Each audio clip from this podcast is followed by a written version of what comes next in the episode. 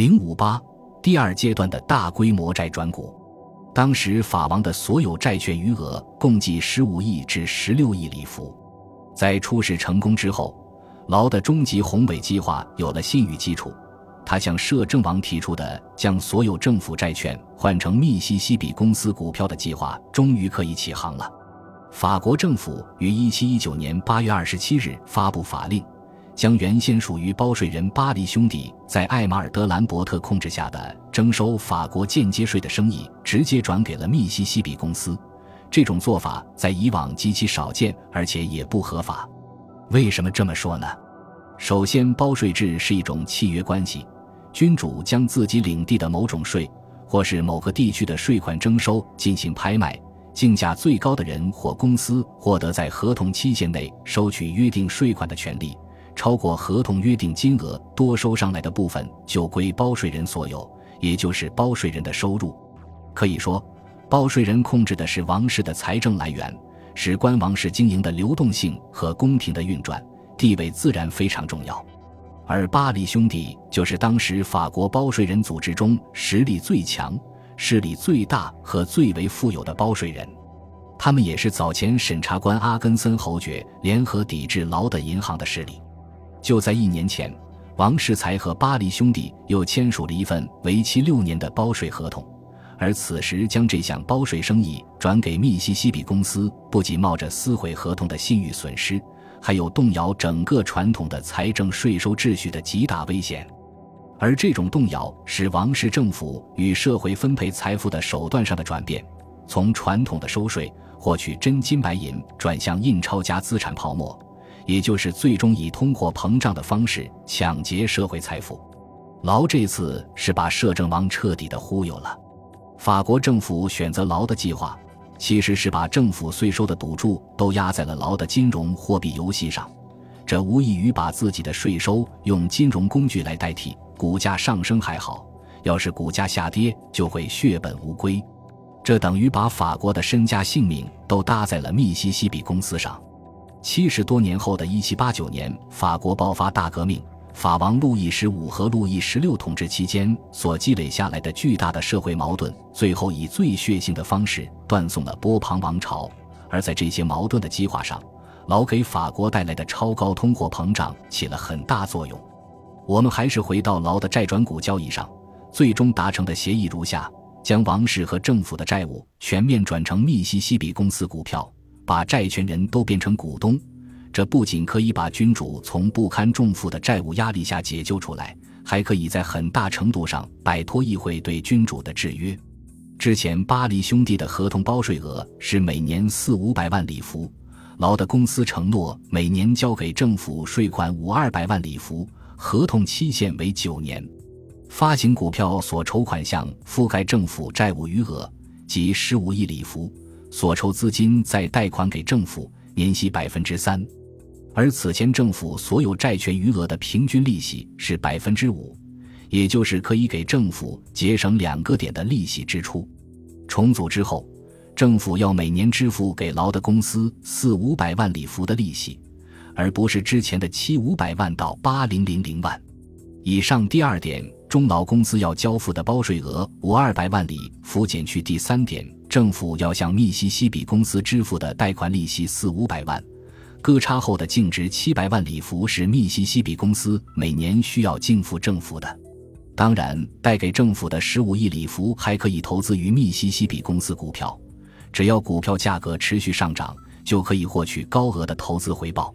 计划是很好，但可以预见的是，如果将政府的所有债务都转换成密西西比公司股票，全市场几乎就这么一个金融资产独大。加上政府所获得的十五亿至十六亿里夫现金以及政府债券也都会进入股市，最有可能的去处就是投入到握有贸易垄断特权和包税合同、股价成长潜力看似最好的密西西比公司。不仅如此，劳的银行还在继续印钞、发放贷款，让更多的人能够参与到这个前所未见的牛市里来。到九月。密西西比公司的股价已经涨到五零零零里弗，这么快的股价飙升，这么低的借钱成本，使得股价增长的速度大大高于债务成本，个人借钱投资购买劳公司的股票。从经济计算角度来看，显然是一个只赚不亏的合理行动。股市变得更加疯狂了。置换的流程如图八点四所示：第一步，想置换密西西比公司股票的政府债券持有人，先要拿着这些债券到财政部去换取一个收据。一方面，财政部直接回收了政府债券；另一方面，证明投资人的持有金额。第二步。投资人拿着这个收据到密西西比公司兑换股票，当然没有政府债券的人就拿真金白银去买股票。一七一九年九月十三日，密西西比公司第一笔发行十万股，发行价直达五零零零里弗一股，一共筹资五亿里弗，认股定金为百分之十，分十次分期付款，也就是五零零零里弗可以买十股，而不是一股。股票在几天之内就被抢购一空，不过问题也随之来了。由于认购太过踊跃，持有政府债券的人因他们没有置换股票的优先权而抱怨不已。老发现了问题所在，于是政府于九月二十六日颁布法令，规定只能用政府债券或兑换券来支付购买密西西比公司股票。这下，投资人拿政府债券去财政部换取收据的环节也省了。直接拿政府债券去密西西比公司买股票就行了。紧接着，九月二十八日，劳又增发十万股，条件和上次的完全一样。同样，认购热情持续高涨，又是几天之内被抢购一空，政府债券也变成抢手货，很快就恢复到面值水平，各种投机活动也风起云涌，坎康普瓦大街。从中世纪起，就是汇票交易商们进行外汇报价的地方。更重要的，也是劳的公司所在地和股票交易的地方，好像成了巴黎生活的地标。各个阶层、各种职业的人们都聚集到这里，投资的、投机的、看热闹的，一应俱全。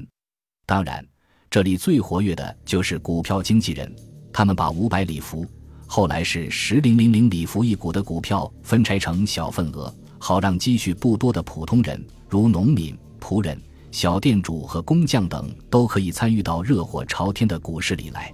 对这样的增发规模，现有股东如何反应，我没有找到资料。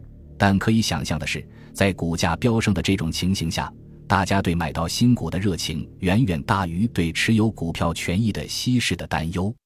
对密西西比公司股票这种趋之若鹜的需求，激励了劳。他在十月二日和四日又发行了两次新股，共一百二十四零零零股，条件同以往一样。这样，所有政府债券至此就都换成了密西西比公司的股票。此时，股价开始震荡，更多支持股市的政策不断出台。除了允许任意股票持有人的所有权合法外，皇家银行成了推升股价的主要推手。除了向购买密西西比公司股票的股民提供低息贷款，银行还加紧印钞。此前，银行只被授权发行1.59亿里弗，但是伴随着每次发行新股，银行都被授权增发纸钞。从1719年7月到1720年2月，银行经授权发行的纸币总共已达12亿里弗。1719年底。密西西比公司股价逼近十零零零里弗一股，这样的股价，想卖了股票换回铸币硬通货，落袋为安的人越来越多。这不光影响密西西比公司的股价，还会影响到皇家银行发的纸钞价值。劳继续让政府出台利好股市政策。十二月二十一日，政府颁布法令，纸币必须以百分之五的溢价与金银兑换，交易金额大于一百里弗时。禁止使用银币，大于三百里弗时禁止使用金币。所有外国汇票只能用皇家银行纸钞兑现。这最后一个举措就是为了防止硬通货流向海外。一七一九年十二月三十日，劳宣布了密西西比公司下一年，即一七二零年的分红计划：五百里弗一股的百分之四十，对于五零零零里弗一股买的股票，就相当于百分之四。十零零零里弗一股就是百分之二。当时密西西比公司所有流通的股票是六百二十四零零零股，股价十零零零里弗一股的话，市值为六十二点四亿。如果是百分之二的分红，就是一点二四八亿，也就是一七二零年，密西西比公司光分红就要支付一点二四八亿给股东。那密西西比公司的收入怎么样呢？显然差得比较远。一七二零年伊始，劳登上了事业和权力的巅峰，他被任命为法国的财政部长，统理一切政府财政收入和支出，以及皇家银行的货币银行事务。他从一个流亡的冒险家变成了一个高官显贵。他改换宗廷，放弃新教，皈依天主教。他从一个那个苏格兰人变成了一个入籍的法国人。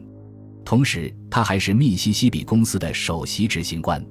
对于密西西比公司这么高的股价，此时一定会有人想变现。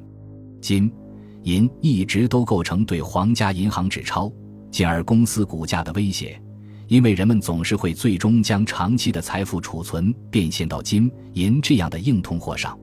这种态势显然对老呕心沥血构建的系统造成压力。为了保证他的系统运转下去。劳让政府颁布了一系列法令。一七一九年底，命令没收所有的旧金币和银币，更于一七二零年一月二十日命令挨家挨户搜查藏匿的金银。二月四日宣布，三月一日之后禁止佩戴宝石。十八日宣布，金银匠不许卖用金银做的器皿。十九日宣布，个人不许持有超过五百里弗的铸币，除了金银匠，任何人不许持有金银物品等等。这一切措施的目的，就是为了防止人们私下用贵金属进行交易，强迫人们依赖纸币。二月二十二日，密西西比公司接管了皇家银行，两个机构合二为一。皇家银行发行的纸钞被宣布为法币，一百里弗以上交易的唯一合法货币。至此，劳的所谓体系终于大功告成。密西西比公司拥有法国所有海外殖民地的贸易垄断权。负责国家所有的税收征管，可以自由发行法币。劳自己就是这个庞大体系的首席执行官，而公司股东就是国家所有的债权人。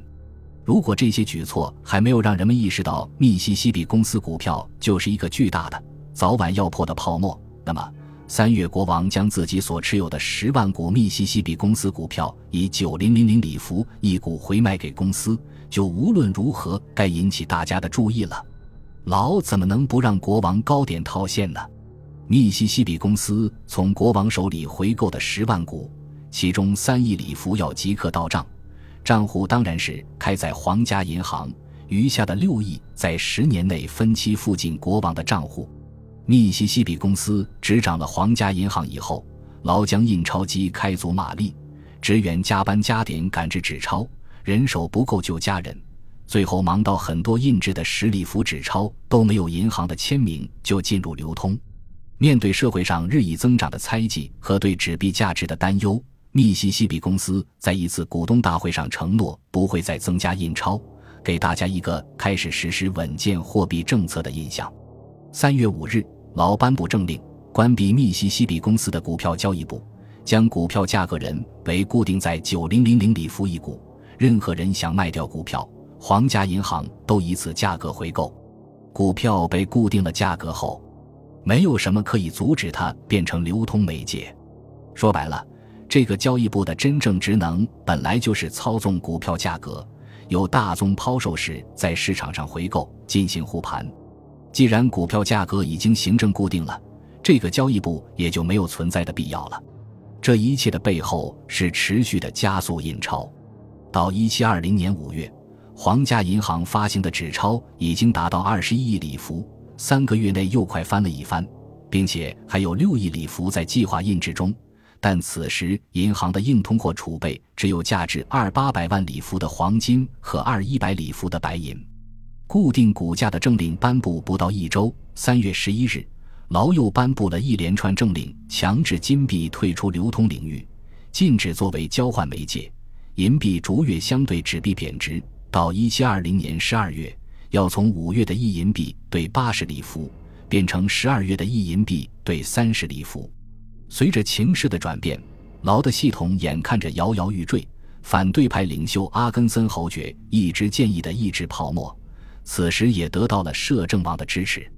五月二十一日，新的政令发布，降低股价和纸币价值，自此。就是挡不住的股价连月下跌和纸币逐月贬值。股价从政令发布前的九零零零里弗一股掉到十二月的五零零零一股。与此同时，银行纸币的价值到十二月也贬值了百分之五十。劳的这出大戏终于可以落幕了。摄政王为救他一命，允许他逃离法国，劳不得不再次流亡，重操赌博就业。一七二九年，在贫困潦倒中死于威尼斯。对劳的评价。后人也莫衷一是，他是个赌徒，还是一个财经天才，是一个投机分子，还是一个拯救法国于危难的义士？他从法国逃离的时候身无分文，因为他把所有的钱财都投到了法国，尤其是巴黎的房地产上，其中一些置业就在今天的香榭丽舍大街上。这一点可以当做他对法国忠诚的证据，当然也可能是他为了对抗通胀。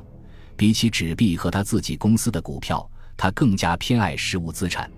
但不管怎么说，无论他在泡沫里多么风光无限，到头来晚景孤独凄凉、穷困潦倒，还是一个人生输家。有人说，密西西比泡沫的破裂要归咎于货币政策的急速转向、突如其来的货币紧缩和劳在政治上的失势。换言之，如果当时让货币继续发下去，杠杆继续加下去，泡沫或许就不会破灭。这个逻辑成立吗？我们不能让历史再来一遍，以试验不同的做法和可能产生的不同效果。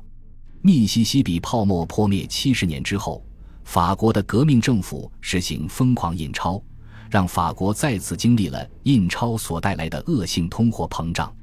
这次没有实行货币政策转向。泡沫是一种极其残酷和血腥的方式破灭的。